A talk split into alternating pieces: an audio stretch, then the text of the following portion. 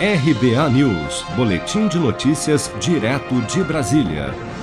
Ao participar remotamente da cerimônia de abertura da primeira semana orçamentária do Tribunal de Contas da União, nesta segunda-feira, o ministro da Economia, Paulo Guedes, criticou o engessamento dos recursos públicos por conta do que ele chamou de regras equivocadas do teto de gastos. Guedes citou como exemplo a necessidade do Brasil gerar superávit para a capitalização de bancos internacionais dos quais é sócio, como o Banco dos BRICS, NDB, via despesas correntes do orçamento que estão sujeitas ao teto. O NDB é o New Development Bank, é um banco que, na verdade, é o Banco dos BRICS. Uma parte de nossa estratégia, como brasileiros, era justamente colocar um brasileiro lá na presidência dos BRICS, colocamos era colocar um brasileiro na presidência do BID Invest, não conseguimos, é, e, ao mesmo tempo, tentar justamente maior representatividade no Banco Mundial, né, todos esses órgãos. E temos uma obrigação de integralizar o capital. Como sócios desse banco dos BRICS, nós temos que fazer lá um aporte. O aporte é em torno de, agora, no momento, é em torno de 100, 200 milhões de dólares, quer dizer, um bilhão de reais. Ora, isso devia ser um problema simples. Isso devia ser o seguinte: o governo brasileiro vai a um banco onde ele tem esses recursos, um banco em Nova York, um, o, porque ele tem reservas né, internacionais, ele tem bonds, ele tem título do governo americano, ele tem depósitos. Ele pegava um depósito, é como um de nós que transferisse dinheiro de um banco para outro banco. Isso devia ser uma operação elementar. Né?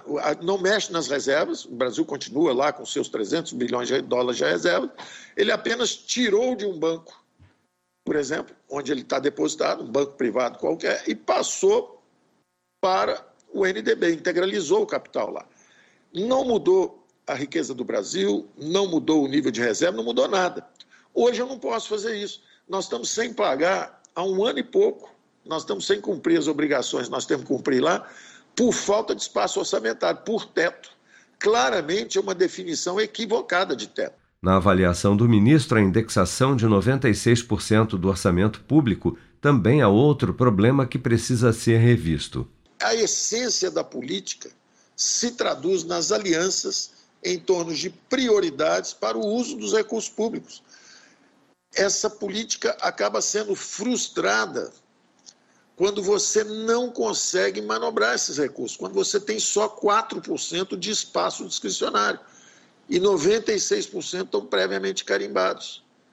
É, então, eu acho que na margem, na margem, ou seja, os, os aumentos anuais orçamentários deveriam ser desvinculados, desindexados, livres, inclusive para evitar os empossamentos o que acontece com muita frequência é que nós temos empossamentos. Falta dinheiro, às vezes, para a saúde, falta dinheiro ali para a educação e sobram empossados 30 bilhões, 40 bilhões no final do ano, porque o dinheiro está todo carimbado, compartimentalizado. Às vezes ele não consegue ser remanobrado nem dentro de um mesmo ministério. Citado no Pandora Papers, reportagem produzida por um consórcio internacional de jornalistas investigativos que apontou que o ministro da Economia brasileiro possui uma offshore nas Ilhas Virgens Britânicas, um conhecido paraíso fiscal no Caribe, Paulo Guedes, assim como o presidente do Banco Central, Roberto Campos Neto, outro citado na reportagem, se manifestou apenas por meio de nota nesta segunda-feira